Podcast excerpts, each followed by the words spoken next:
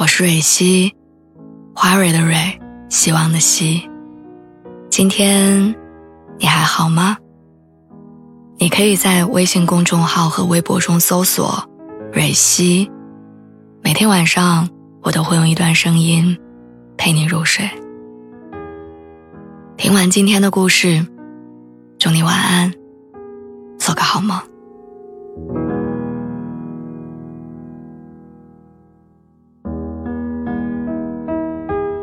两人一见如故，无话不谈。很多爱情都是这样开始的：一方选择离开，天各一方。很多爱都是这样结束的。很多人熬过了失恋的痛苦，回头再看这段恋情，才发现双方都没有做错什么。很多爱情故事里面都没有坏人，只是两人结伴走了一段路，然后选择了分开。分手之后很长的一段时间，朋友都走不出来。他一遍一遍地翻着两个人的合照，不断打消着要再联系前女友的念头。但偶尔我还是会在他喝醉之后听到他说很喜欢他。在一次聊天里，我得知他是被分手的那一方，加上目睹了他痛苦不堪的样子，我就下意识地把分手的过错归咎在女孩身上。我安慰他说。是那个女孩配不上你，她不值得你难过。我没想到他反而一脸认真的告诉我说，他值得，他是一个很好的人，只是我们不合适。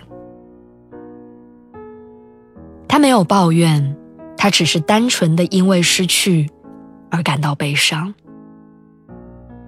那个时候的我还没有谈过恋爱，我见到朋友被分手却忍不住维护对方的样子。我将爱情定义成一个很不讲道理的东西，我更坚信爱情是有对错之分的，而朋友一定是爱情故事中的好人，好到可以模糊另一方在爱情中扮演的坏人身份。谈了一段异地恋之后，我才明白，很多爱情故事里是没有坏人的，只有决定不再爱的人。我和他之间相隔两百多公里，谈不上多远，但见一面也不轻松。恋爱期的荷尔蒙让我们乐此不疲地相互奔赴着，时间一长，心理和生理都会很疲惫。即使两个人互相喜欢，也还是会觉得难熬。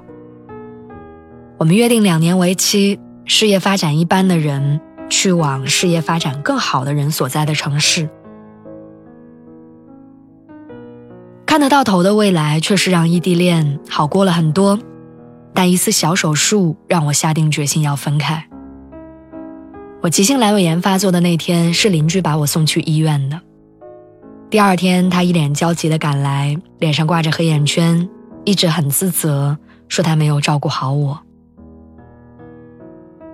异地恋很难，难就难在对方根本不可能在你需要的时候出现在眼前。就像这次我躺在手术台上，而他推不掉重要的商务应酬；就像上一次他高烧三十九度，一个人去医院，而我也无法抽身。